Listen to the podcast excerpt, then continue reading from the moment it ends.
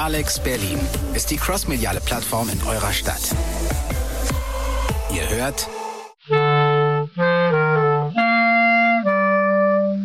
Welle 370 bei Alex Berlin. Radiotag Live aus dem Alex Studio Berlin. Hallo, hallo, liebe Hörer von Alex Berlin oder Welle 370. Ihr seid Zeuge einer historischen Radiostunde, denn Welle 370 sendet heute zum ersten Mal live aus den Alex Berlin Studios in der Rudolfstraße. Und wir haben uns dafür einen ganz besonderen Anlass ausgesucht, den wir gleich noch auflösen. Liebe Hörer, dass ihr eingeschaltet habt, ist genau die richtige Entscheidung. Viel wichtiger ist aber noch, dass ihr uns sagt, dass ihr uns gehört habt. Und dafür haben wir das Instrument der Hörerempfangsbestätigung. Wenn ihr uns also hört, dann schickt uns eine E-Mail an welle 370 at funkerberg.de. Schickt eine SMS, MMS oder WhatsApp-Nachricht an 0151 700 15711. Oder die klassische Postkarte geht an Welle 370, Welle 370, Funkerberg 20, Senderhaus 1 in 15711, Königs Wusterhausen. Alle, die uns mitteilen, dass sie uns gehört haben, die bekommen von uns eine richtig schöne Postkarte. So, und nun geht's los mit unserer Sendung live hier aus dem Alex Studio in der Rudolfstraße. Alex Berlin ist die crossmediale Plattform in eurer Stadt. Ihr hört Welle 370 bei Alex Berlin. Radiotag Live aus dem Alex Studio Berlin. Für diese Sendung heute haben wir uns Gäste eingeladen. Und das sind Pauline, Francesca und Anouk. Und sie haben einen ganz besonderen äh, Grund mitgebracht, warum sie heute hier sind. Und das erzählen sie uns jetzt. Genau, wir sind Studierende der EMW, also der Europäischen Medienwissenschaft der Universität Potsdam und auch der Fachhochschule Potsdam. Und wir ähm, haben im Zuge eines Seminars, ähm, das heißt Achtung Live, Experimente mit offenen Mikrofonen, und das passt ja perfekt zu einer Live-Sendung, haben wir uns gedacht, das wäre super, um ähm, ja das mal auszuprobieren. Und deswegen sind wir auch heute hier. Genau, ich bin Francesca, ich bin im fünften Semester der EMW und gebe jetzt mal weiter an meine beiden Kommilitoninnen. Ja, ich bin Pauline, ich studiere auch EMW und komme jetzt ins dritte Semester. Und ich habe mich der Idee so der Live-Sendung angeschlossen, weil mich das Thema Träume, also das Thema heute, ähm, total interessiert. Also Träume haben für mich eine ganz besondere Bedeutung, weil ich immer wieder merke, wie viel sie mir so über mein Innerstes und mein Unterbewusstsein verraten. Und ich träume zum Beispiel ganz oft von Dingen, die mich beschäftigen, jetzt egal ob positiv oder negativ, aber auch manchmal Dinge, die ich eigentlich verdrängen möchte. Und ich bin einfach jedes Mal wieder fasziniert davon, wie real sich Träume einfach anfühlen können und welche intensiven Gefühle sie hervorrufen können. Hey, also ich bin Anouk ich studiere auch europäische Medienwissenschaften an der Universität Potsdam. Ich bin im dritten Semester und ich wollte auch eigentlich schon immer mal bei einer Live-Sendung dabei sein und in die Rolle der Moderatorin schlüpfen. Und jetzt hat sich halt dazu die Möglichkeit ergeben und genau. Genau, als allererstes ähm, haben wir Kommilitoninnen von uns äh, zum Thema Träume einfach mal gefragt, was sie damit assoziieren, was ihnen als erstes einfällt. Das können Personen sein oder Farben sein oder was auch immer. Das war ganz frei raus und da hören wir jetzt als erstes rein. Ich hatte früher einen Albtraum und ich glaube, der kam einmal wöchentlich auf jeden Fall, wenn nicht sogar öfters, wo ich im Schwimmbecken war, weil ich war früher schwimmen und dann bin ich immer in der Halle, wo ich schwimmen war, geschwommen und geschwommen und geschwommen und ich konnte nicht aufhören zu schwimmen, weil ich nie rauskommen durfte, weil da ganz viele Wölfe um das Becken rumgelaufen sind und ich äh, richtig Angst hatte, da rauszukommen und die Wölfe mich sofort angefangen haben anzufahren, sobald ich das Becken verlassen wollte. Und das war, das war sehr gruselig. Ich hatte sogar sehr Angst, schwimmen zu gehen dann.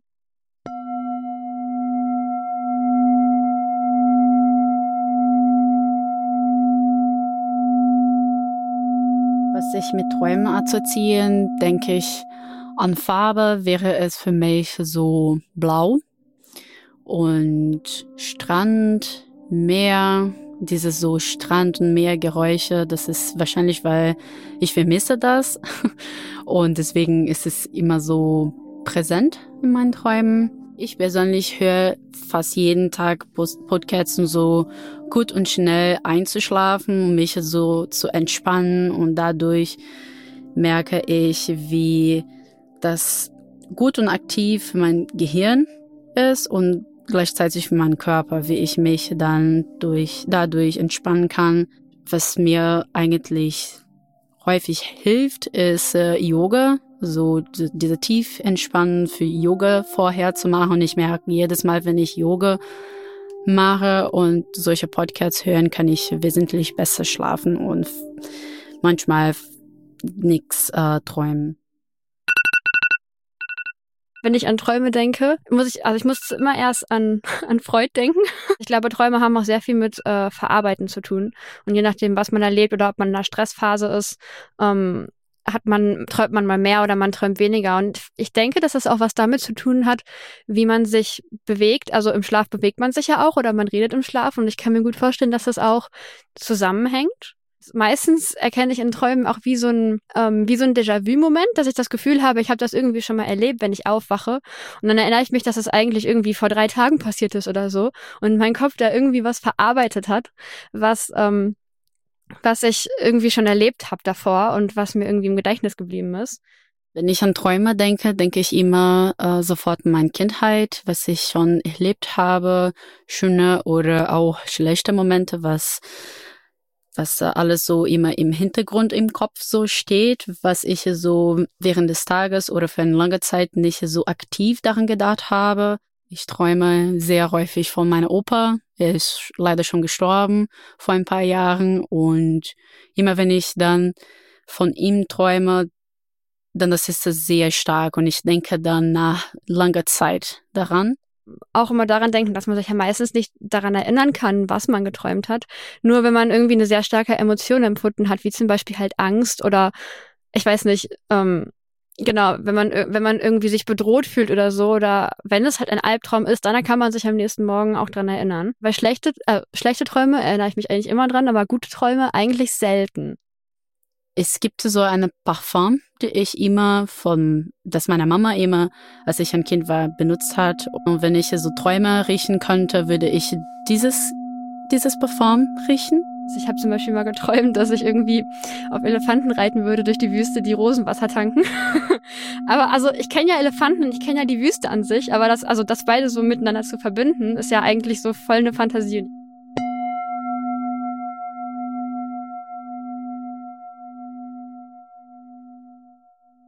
Jeden Fall nochmal an unsere beiden Kommilitoninnen, dass sie sich dafür bereit erklärt haben, ähm, auf jeden Fall so interessante Aussagen zu treffen. Ich fand das total spannend, auch wie unterschiedlich äh, die Aussagen waren. Und ähm, ja, so ist das ja auch mit Träumen. Jeder nimmt die irgendwie anders wahr, jeder träumt anders und genau das ist ja auch heute Thema in der Sitzung, wollte ich gerade sagen, aber es ist ja keine Sitzung, es ist eine entspannte Live-Sendung.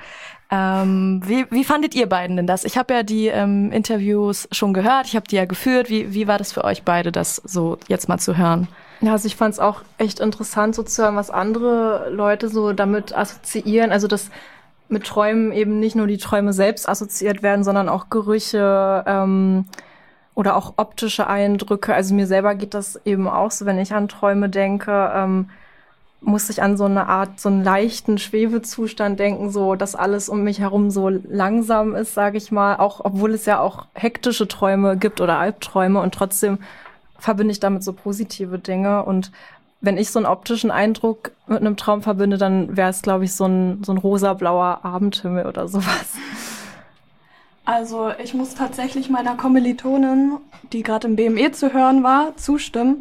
Ich erinnere mich sehr, sehr schwierig nur an meine guten Träume. Ich erinnere mich eigentlich nur an meine Albträume oder an meine schlimmen Träume, aus denen ich dann manchmal auch schweißgewartet aufwache und ähm, dann auch mein Licht anmachen muss und mir ein Glas Wasser holen muss. Aber ich habe mich davor mit dem Thema tatsächlich noch gar nicht so extrem beschäftigt. Ich habe dann erst in meiner Recherche ähm, viele interessante Sachen herausgefunden, bei der ich dann auch natürlich auf Freud gestoßen bin. Und allerdings kam mir zum Thema Träume direkt ein Song in den Kopf und das war Sweet Dreams. Und den spielen wir jetzt.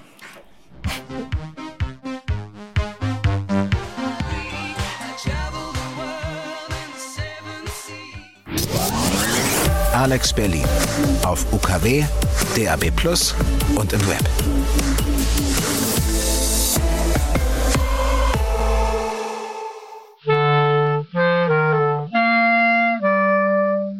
Welle 370 bei Alex Berlin. Radiotag Live aus dem Alex Studio Berlin. Ich habe ja schon meine Recherche erwähnt gehabt. Hier ist wieder Anouk.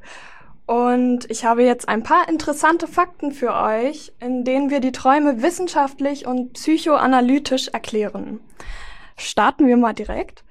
Im Allgemeinen werden Träume als Erleben während des Schlafes definiert. Laut dem Traumforscher Calvin Hall sind Träume mit einem Film oder Drama gleichzusetzen, also eine Abfolge von Bildern, in denen mehrere Szenen enthalten sind. Neben dem Träumenden, der sowohl Beobachter als auch Beteiligter sein kann, gibt es meist noch andere Personen.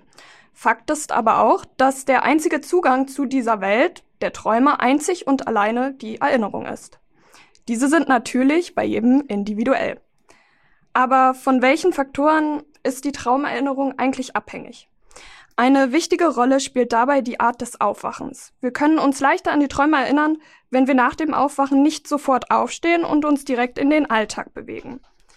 Die Erinnerung gelingt besser, wenn wir nach dem Aufwachen ruhig liegen bleiben und versuchen, uns in den Traum zurückzuversetzen. David Cohn und Gary Wolf, zwei amerikanische Psychologen, haben dieses Phänomen in einem Experiment nachweisen können. Deshalb sollten die Probanden nach dem Aufwachen den Wetterdienst anrufen und danach ihre Träume aufschreiben. An diesen Tagen konnten sie sich an wesentlich weniger erinnern als an den anderen Tagen. Sie wussten zwar, dass sie geträumt haben, aber was genau konnten sie nicht sagen. Ein weiterer Faktor ist die Beschaffenheit eines Traums. Gefühlsaufwühlende und dramatische Träume behalten wir eher in Erinnerung als banale und neutrale Träume. Die Einstellung gegenüber Träumen ist ebenfalls essentiell, essentiell für die Traumerinnerung. Menschen, die sich gerne an Träume erinnern und die sie als bedeutungsvoll empfinden, erinnern sich häufiger an Träume als Menschen, für die Träume gleichgültig sind. Aber kommen wir mal zu wohl dem bekanntesten Namen, von dem ihr eventuell im Zusammenhang mit dem Thema Träume schon gehört habt. Sigmund Freud. Die frühgeschichtliche Forschung aus Freuds Buch, die Traumdeutung, geht davon aus, dass das Traumerleben mit emotionalen und triebhaften kognitiven Elementen des Denkens und Handelns zusammenhängt. Er erhoffte sich mit seinem Werk von 1900 ein neues Verständnis über Träume von der Psyche und ihrer Dynamik. Wie sehr diese Forschungsarbeit die Zukunft der Traumforschung prägen wird, konnte er bei deren Erscheins noch nicht abschätzen. Die wesentlichen Erkenntnisse werde ich Ihnen jetzt ganz kurz erläutern. Die erste Erkenntnis beruht darauf, dass alles Material, das den Trauminhalt zusammenfasst, auf irgendeine Weise vom Erlebten abstammt. Dieses Erlebte wird dann im Traum reproduziert. Kommen wir zur zweiten Erkenntnis. Die zweite Erkenntnis beruht darauf, dass das Material eines Traums dem Wacherleben entnommen und von früher erlebten Lebensphasen entnommen sein kann. Der Träumer kann hierbei auch nicht unbedingt den Traum als das eigene Erlebte identifizieren. Wichtig hierbei ist, dass der Traum nicht einfach nur das Erlebte reproduziert, sondern auch immer etwas verändert auftritt. Mit dieser Erkenntnis bahnt Freud künftige Theorien zur Dynamik des Gedächtnisses und Informationsverarbeitung im Schlaf an. Die dritte Erkenntnis beruht auf den Zusammenhang zwischen der Traumtätigkeit und vereinzelten oder kombinierten äußeren Sinnesreizen. Darunter können Wärme, Kälte, Gerüche, Geräusche und viele andere Faktoren zählen. Aber auch die innere, organische Sinnesreizung trägt dazu bei. Durst, Atembeschwerden, Hunger, aber auch Harndrang sind Faktoren, die den Traum beeinflussen können. Laut Freud sei es allerdings nicht nur wichtig, sich auf die vom Körper ausgehenden Reize zu beschränken. Vielmehr sollte die Forschung ebenso dazu bereit sein, psychische Reizquellen anzuerkennen. Für Freud steht fest, dass in ihnen das Geheimnis des Träums versteckt ist. Nachdem Anouk uns jetzt gerade schon ziemlich viel Wissenswertes zum Thema Träume erzählt hat, haben wir gleich noch einen richtigen Experten zu Gast, den Literaturwissenschaftler Hans-Walter Schmidt-Hannisser, mit dem wir uns über das Kommunizieren und Festhalten von Träumen in historischer Perspektive unterhalten werden. Doch bevor wir ihn dazuschalten, hören wir noch einen Song, den ich persönlich sehr mit Träumen assoziiere, nämlich Space Song von Beach House. Für mich wenn ich den höre, habe ich immer richtig das Gefühl, alles würde sich so in Zeitlupe um mich herum bewegen. Deswegen, falls Sie nicht gerade Auto fahren, können Sie ein bisschen die Augen zumachen und sich entspannen. Und ja, viel Spaß mit Space Song.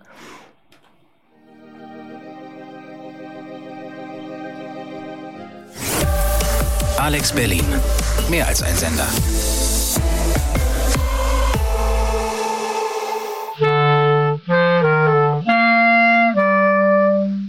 Welle 370 bei Alex Berlin. Radiotag live aus dem Alex Studio Berlin. So, wir haben unseren Gast, den ich schon angekündigt habe, jetzt in der Leitung. Guten Tag, Herr Schmidt-Hannisser. Wir freuen uns wirklich sehr, dass Sie heute hier sind und mit uns über Träume sprechen wollen. Sie kommen ja eigentlich aus der Philosophie und Literaturwissenschaft und haben dann das nächtliche Selbst, Traumwissen und Traumkunst im Jahrhundert der Psychologie mit herausgegeben. Können Sie uns ein bisschen erzählen, woher so Ihr Interesse für Träume kommt? Ja, also erstmal äh, vielen Dank für die Einladung. Äh, das Interesse kam primär tatsächlich äh, daher, dass mich Träume natürlich persönlich auch interessiert haben und ähm, dass es eine Textform äh, ist, also aufgeschriebene Träume, die tatsächlich lange Zeit ähm, ignoriert wurde. Also da gab es kaum Forschung.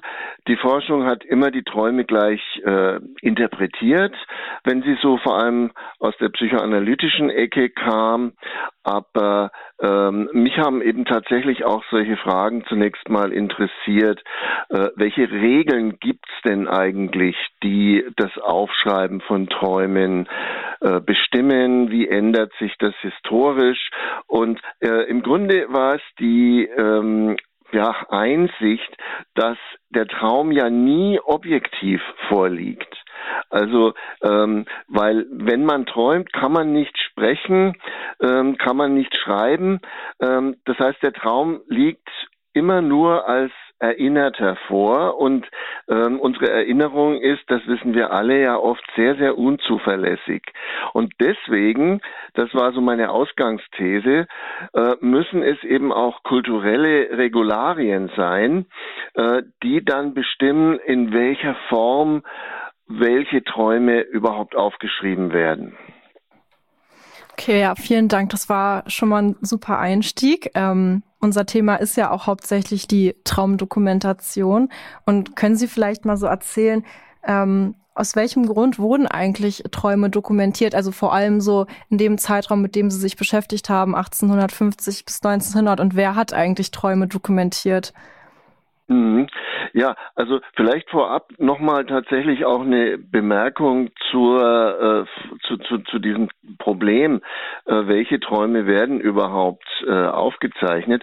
Wir müssen uns ja äh, klar machen, dass äh, jede Nacht äh, Millionen, Milliarden von Träumen geträumt werden. Ähm, Tiere träumen im Übrigen ja auch, die hören zumindest. Und ähm, die meisten dieser Träume werden natürlich vollkommen vergessen, ähm, aber die, an die wir uns erinnern, ähm, die, die bleiben dann schon relativ selten im Gedächtnis. Dann spricht man vielleicht mit äh, Freunden oder mit der Familie, mit dem Psychoanalytiker über Träume und dann nochmal eine ganz hohe Schwelle ist es natürlich, diese Träume aufzuschreiben oder sonst wie festzuhalten. Also das ist nur ein Bruchteil der tatsächlich geträumten Träume, die das schaffen sozusagen. Und ähm, da interessieren mich eben die Regularien, die sich im Laufe der Geschichte enorm verändert haben. Also in der Antike, aus der Antike haben wir sehr wenig äh, Traumaufzeichnungen. Ähm, da äh, gibt es natürlich Träume, die andere Leute aufgezeichnet haben als die Träumer selber.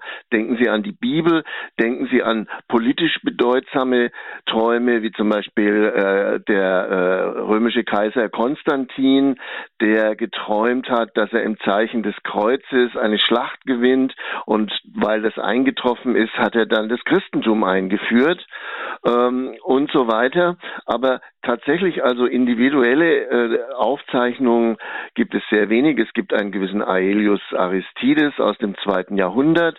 Der hat sowas wie eine Art Traumtagebuch ähm, verfasst, nachdem er in einem Asklepaion war. Das ist so eine Art Schlaflabor der Antike, wo man also so im Heilschlaf behandelt wurde. Und äh, wenn wir dann also ins äh, etwas weiter in die Zeit des 18. Jahrhunderts gehen, da ändert sich tatsächlich im Zeichen der Aufklärung sehr, sehr viel und ähm, es kommt eben ein Interesse auf die Träume auch äh, wissenschaftlich, empirisch zu untersuchen, ähm, aber auf der anderen Seite spielt ähm, auch der sogenannte Pietismus eine große Rolle, also eine religiöse Strömung, die damals äh, stark war und die ähm, sozusagen die, die äh, Introspektion, die Selbstbeobachtung ähm, sehr ähm, gefördert hat. Also man soll sich selber prüfen und so weiter in äh, als Sünder in einem religiösen Kontext. Und da kam plötzlich also auch ein Interesse auf, eben die Träume ähm, kritisch zu äh, beobachten und aufzuschreiben dann teilweise. Ähm, Sie haben ja gerade schon mal kurz die Aufklärung angesprochen. Wenn Sie jetzt konkret sagen müssten, also welche genauen Veränderungen gab es eigentlich in der Zeit? Wie hat sich das auf die Traumaufschreibesysteme ähm, ausgewirkt? Mhm. Ähm, also Ganz wichtig ist natürlich einfach der Umstand, dass ähm, im 18. Jahrhundert die Alphabetisierung voranschreitet. Also äh, es konnten einfach vorher ja ganz wenig Leute schreiben, in der Antike, im Mittelalter etwa. Und ähm, im Zeichen der Aufklärung gibt's dann ab in der, in der zweiten Hälfte des 18. Jahrhunderts allgemeine Schulpflicht und so weiter. Ähm, das spielt eine große Rolle. Und ähm, äh, dann, also äh, die große Veränderung der Aufklärung ist ja, dass man ähm, sagt, der Traum ist eben nicht etwas, was äh, von außen kommt, von Gott oder von auch von Dämonen oder sonst was geschickt wird, sondern er ist etwas, was unsere eigene Einbildungskraft erzeugt. Und deswegen ist die Beobachtung des Traums etwas, was es uns erlaubt, unser, unser Ich, unsere Einbildungskraft besser zu verstehen. Und ähm, da gab es also einen äh, Schriftsteller und, und äh, Forscher, der so eine Art Gründungsvater der empirischen Psychologie wurde, nämlich Karl Philipp Moritz, der ja in Berlin auch gewirkt hat, der hat die sogenannte Erfahrungs Seelenkunde begründet. Also das ist ein, äh, eine Umschreibung letztendlich für das, was wir moderne empirische Psychologie nennen. Und der hat letztendlich schon fast vorweggenommen, was später dann auch Freud gesagt hat, nämlich Freud hat ja, äh, von Freud gibt es diesen berühmten Satz, der Traum ist der Königsweg zum Unbewussten. Und Moritz hat also auch schon gesagt, wenn wir die die Arbeit des Ich studieren wollen und auch die verborgenen Winkel äh, der Seele ausleuchten wollen, dann müssen wir uns die Träume der Leute anschauen. Und das hat zum Beispiel dazu geführt, dass er Leute aufgefordert hat. Er hat eine Zeitschrift gegründet, ähm, das war auch ganz innovativ, wo also die Leute Träume äh, und andere Beobachtungen einschicken sollten, äh, damit empirisches Material für äh, die Analyse ähm, gewonnen werden kann. Ähm, also das war so ein ganz, ganz wichtiger äh, Bruch, ähm, auch eben in Bezug auf das Aufschreiben, weil der äh, Moritz sagt, jeder, also auch der allergewöhnlichste Traum ist wert, dass er aufgeschrieben wird, während äh, um nochmal den Blick zurückzuwenden, also auf die Tradition der äh, prognostischen Träume, die bis ins 18. Jahrhundert und darüber hinaus auch anhält. Also dieser Glaube, dass äh, Träume von außen kommen, äh, zumindest manche Träume, und dass sie etwas sagen über die Zukunft. Ähm, und diese Träume hat man aber sehr viel stärker selektiert, also zumindest eben nur solche, die man verstehen konnte als Aussagen über die Zukunft oder als, als göttliche Eingebung. Ähm, und das läuft da so eine Weile lang ähm, parallel. Ähm, Im 18. Jahrhundert ähm, entwickeln sich ja auch neue ähm, Medien, muss man fast sagen, nämlich also Medien, in denen ähm, Individuen über sich selbst Auskunft geben, also Autobiografien, Tagebuch und auch ein, eine Form des Briefverkehrs, wo eben über Seelengeschichten man sich austauscht. Und in diesen Formen, äh, da boomt das Interesse am Traum, am Individuum natürlich insgesamt, aber das ist ziemlich untrennbar äh, verknüpft. Vielen Dank, das war ja schon mal wieder sehr ausführlich. Ähm, ich würde jetzt gerne noch mal an diese psychologische Seite anknüpfen, die dann immer äh, relevanter auch wurde. Also ich habe mich ja auch vorher ein mhm. bisschen belesen und ähm, es wurde ja richtig von der Psychologisierung des Traums am Ende des 18. Jahrhunderts gesprochen. Ähm, können mhm. Sie das noch mal ein bisschen genauer ausführen und welchen genauen Einfluss zum Beispiel Freuds Psychoanalyse auf die Traumdeutung hatte? Mhm. Also die, äh, was man Psycho Psychologisierung des Traums im 18. Jahrhundert äh, nennen kann, ähm, im Grunde ähm, ist das noch keine neue Deutungstechnik.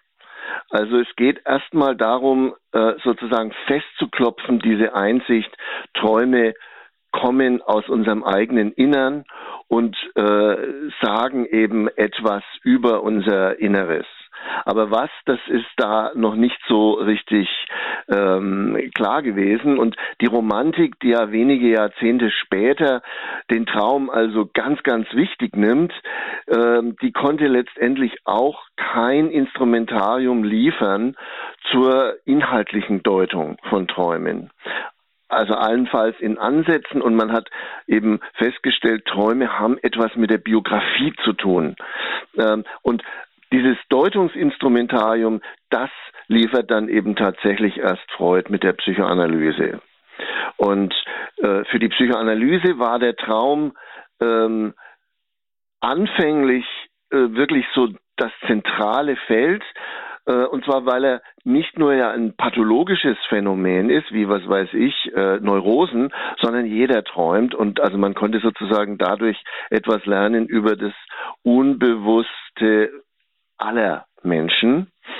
Ähm, ja, und die Psychoanalyse hat sich dann verhältnismäßig schnell, also vor allem dann auch nach dem Zweiten Weltkrieg, ähm, verbreitet und sie ist ja inzwischen ähm, so auch ins äh, Allgemeinwissen äh, eingegangen. Jeder weiß, was ein Oedipus-Komplex ist ähm, und so weiter.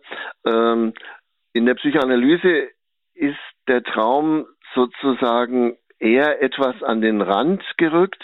Aber natürlich hat sich die Psychoanalyse seit Freud unheimlich aufgesplittert in viele Schulen und da gibt's also äh, natürlich ganz viele nebeneinander existierende und sich teilweise widersprechende ähm, Konzepte, was ein Traum ist und auch wie man ihn deutet. Und ähm, ja, also auch in, in, in Filmen, in der Literatur hat die Psychoanalyse das Traumverständnis schon massiv geprägt und eben auch dieses Bewusstsein, Träume sind deutbar mithilfe der äh, psychoanalytischen Techniken. Vielen Dank.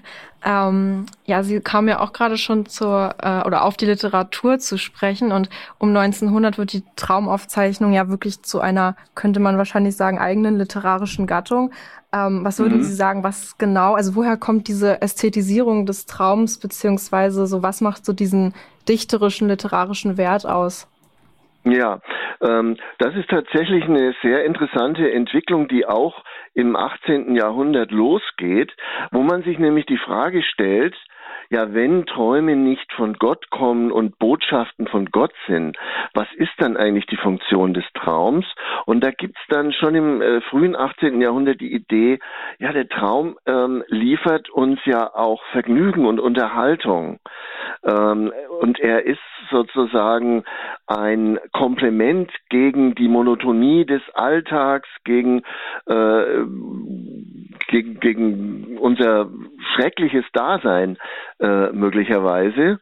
Ähm, und man hat also die ästhetischen Qualitäten sozusagen entdeckt und ähm, dann entwickelt sich die Formel, die also beispielsweise Kant verwendet oder auch Jean-Paul, der, der Schriftsteller, nämlich der Traum ist unwillkürliche Dichtkunst. Also äh, jeder äh, ist im Grunde ein, ein Dichter, ein Shakespeare, wenn er träumt. Ähm, und die Erfahrung vieler Kreativer war natürlich schon vorher auch, dass Träume tatsächlich eine sehr, sehr ähm, wichtige Inspirationsquelle für künstlerische Produktion sein können. Also wir wissen nicht, welche Werke durch Träume letztendlich inspiriert wurden. Allerdings war es ähm, bis zum Ende des 19. Jahrhunderts so, dass äh, die Träume eben nur als Material verwendet werden durften, äh, was also dann der souveräne, bewusste Dichter nochmal gestalten muss und einbauen muss in ein Werk. Und da kommt es tatsächlich eben um 1900 zu einem Umbruch und plötzlich sagen äh, Autoren, der Traum selber ist schon eigentlich ein Kunstwerk und äh, wir, wir können das so als Literatur ähm, publizieren und, und auch eben ohne ihn zu überarbeiten. Also zumindest das war die Theorie. Ähm, und ähm, also diese Gattung der literarischen Traumaufzeichnung hat sich dann im 20. Jahrhundert etabliert, ohne dass sie jetzt besonders ausufernd wurde. Aber äh, auch einige berühmtere Autoren haben äh, sowas gemacht, also zum Beispiel Heiner Kipphardt oder ähm, Bechler, der, der Lyriker und äh, andere, ähm, Franz Fühmann in der DDR. Also ehrlich gesagt ähm, ist mein Problem mit vielen dieser Veröffentlichungen, dass sie relativ langweilig sind. Ähm, also die Träume anderer sind oft nicht so spannend. Ähm, auch der Surrealismus hat ja übrigens natürlich äh, in diese Kerbe geschlagen und gefordert, dass man eben die Träume aufschreibt und malt und so weiter. Ähm, und da äh, gibt es sicher noch so die interessantesten Beispiele für äh, zum Beispiel gemalte Träume. Aber oft ist das leider ähm, relativ sch schwer zu genießen, schwere Kost. Ausnahmen bestätigen die Regel. Und das muss ich sagen, eben nachdem ich äh, äh, mich wirklich relativ ausführlich mit dieser Gattung beschäftigt habe. Also mein Interesse ist jetzt äh, wirklich mehr so ein wissenschaftliches daran, als dass ich das besonders genieße. Ja, es ist wirklich total spannend zu hören, wie sich auch so diese äußere Sichtweise auf Träume und die Bedeutung, äh, die ihnen beigemessen wurde, verändert hat. Ähm, so, bevor wir das Interview beenden, habe ich noch zwei persönliche Fragen für Sie, die können Sie auch äh, zusammen beantworten. Und zwar, ob Sie auch eine Art der Traumdokumentation betreiben und ob Sie sich an Ihren letzten Traum erinnern können und uns verraten wollen. ja, ähm, also ich habe tatsächlich in bestimmten Zeiten meines Lebens ähm, viele Träume notiert und äh, habe versucht, das möglichst äh, regelmäßig zu tun. Und das ähm, ist schon etwas, was äh, viele positive ähm, Konsequenzen hat. Also man wird tatsächlich schon vertrauter mit seinem Traumleben. Man ähm, sieht, dass es da eben bestimmte wiederkehrende Themen und Muster gibt. Äh, aber irgendwann ähm, habe ich dann ähm, auch ein bisschen das Interesse dran verloren, bis vor wenigen Jahren, als ähm, ich die Idee hatte, man kann es ja auch mit dem Smartphone aufzeichnen. Äh, und zwar ist das noch viel bequemer, als es aufzuschreiben, weil man kann im Bett liegen bleiben und äh, eben sofort nach dem Aufwachen der, der Griff zum Handy und man spricht dann äh, das drauf, was man eben noch erinnert vom Traum. Und das tue ich jetzt also immer noch ähm, halbwegs konsequent.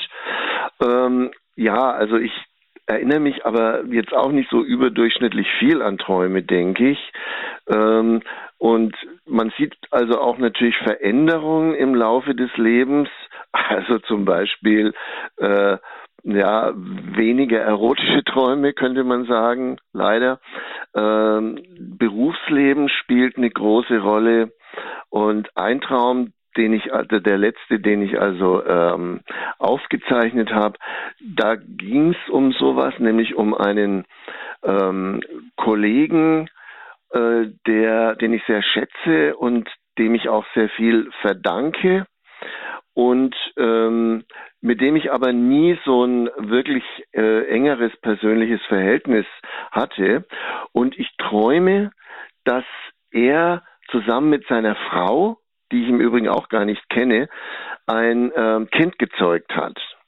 Und ich besuche die und ich umarme die Frau und dann umarme ich äh, den Mann und mit dem Kind, also der hat das Kind im Arm. Ähm, und ja, das ist, ist es schon. Ähm, ich vermute, dass da äh, zweierlei Wünsche zusammenkommen, nämlich einerseits der Wunsch, äh, näher mit ihm etwas zu tun zu haben. Also auch eben, äh, ich bin ja, ich, ich, ich, dränge mich da ja fast sozusagen in diese Familie. Ähm, und also übrigens wäre das vom Alter her auch gar nicht möglich, dass er noch Kinder hat. Äh, und das andere ist vielleicht auch äh, so etwas wie ein bisschen Neid, den ich habe, weil er eben äh, sehr erfolgreich ist und, und, und, und sehr viel publiziert.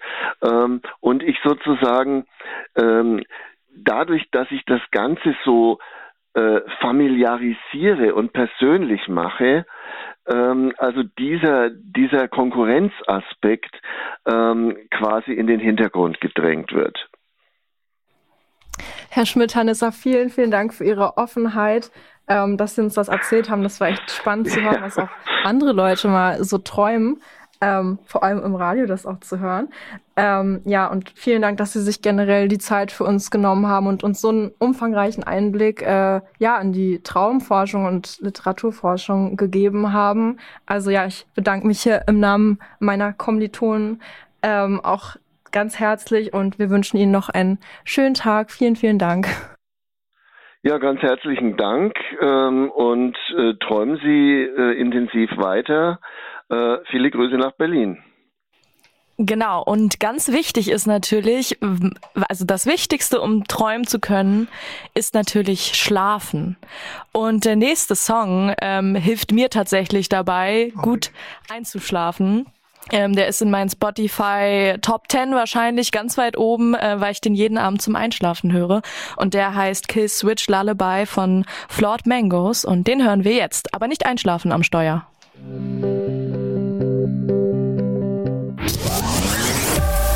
Alex Berlin. mehr als ein Sender.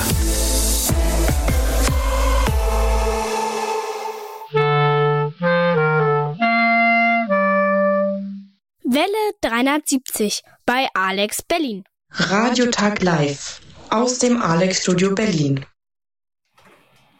Ja, danke Paulina auf jeden Fall nochmal für dieses äh, tolle Gespräch. Und ähm, ja, wir, wir haben das jetzt auch zum ersten Mal gehört und ich fand das auch unfassbar spannend. Und worüber ich die ganze Zeit nachdenken musste, war der Gedanke, meine Träume aufzuschreiben. Also ich habe darüber noch nie zuvor nachgedacht, das wirklich mal zu machen, aber ich meine, Tagebuch schreiben ist ja auch etwas, was ähm, mir persönlich total hilft, zu reflektieren und Sachen zu verarbeiten und irgendwie, ja, für mich zu ordnen. Und im Grunde genommen passiert ja genau das Gleiche auch, wenn man die Träume dokumentiert.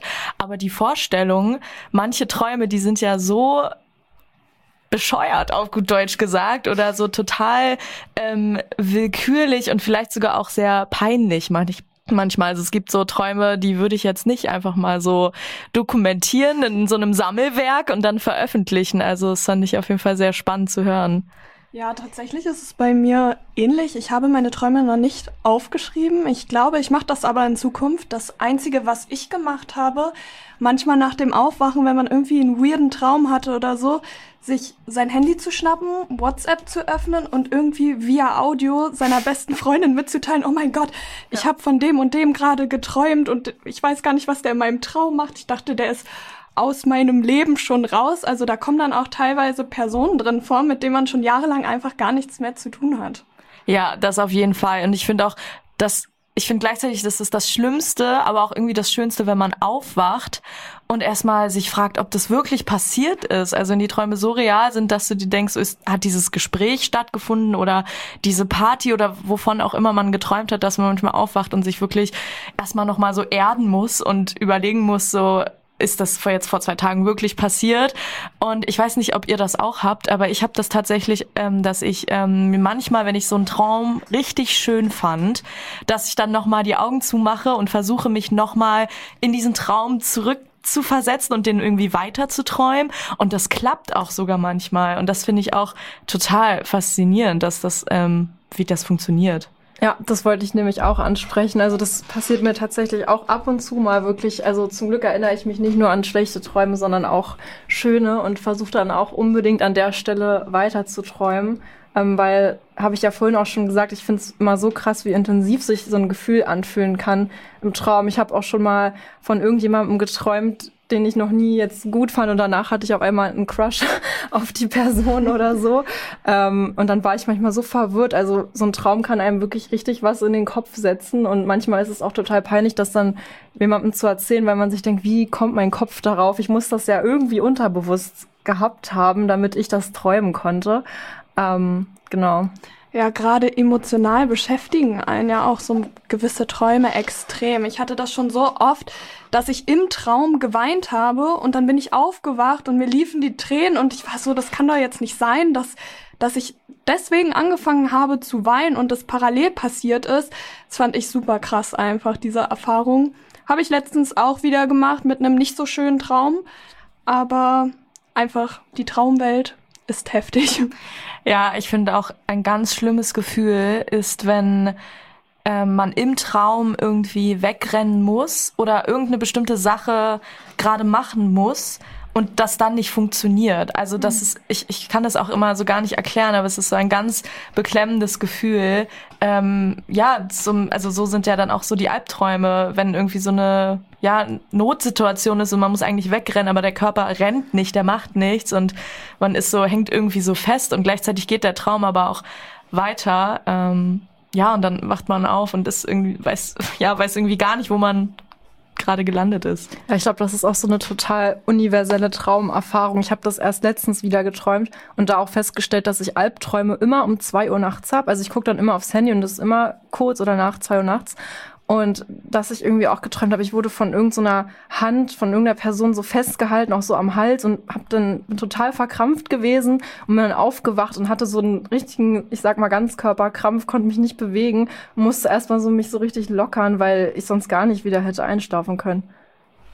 Ja, also ich glaube, wir können uns darauf einigen. Ähm, ich würde sehr gerne mal jemanden kennenlernen, der meine Träume deutet. Und vielleicht fangen wir einfach alle an, unsere Träume mal aufzuschreiben und ähm, dokumentieren einfach, was, was passiert und was das vielleicht mit uns macht. Vielleicht ergeben sich ja dadurch ganz neue Welten und ähm, öffnet äh, neue Türen. Wir kommen jetzt tatsächlich langsam oder nicht langsam, wir kommen jetzt zum Ende unserer Live-Sendung. Ähm, die Stunde ging total schnell rum. Ich hoffe, es hat euch allen genauso viel Spaß gemacht wie uns. Wir saßen jetzt hier zum ersten Mal und machen zum ersten Mal so eine Live-Sendung, aber es hat total viel Spaß gemacht. Und ähm, wie schließen wir natürlich eine Live-Sendung im Radio ab? mit einem Song und der Song ist, würde ich behaupten, eigentlich auch ein Klassiker, den kennen bestimmt sehr viele von ihnen und zwar kommt jetzt Dreams von Fleetwood Mac.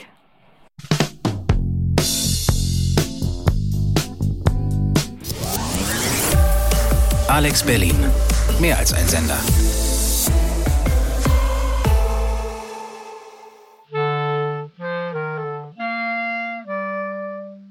Welle 370 bei Alex Berlin. Radiotag live aus dem Alex Studio Berlin.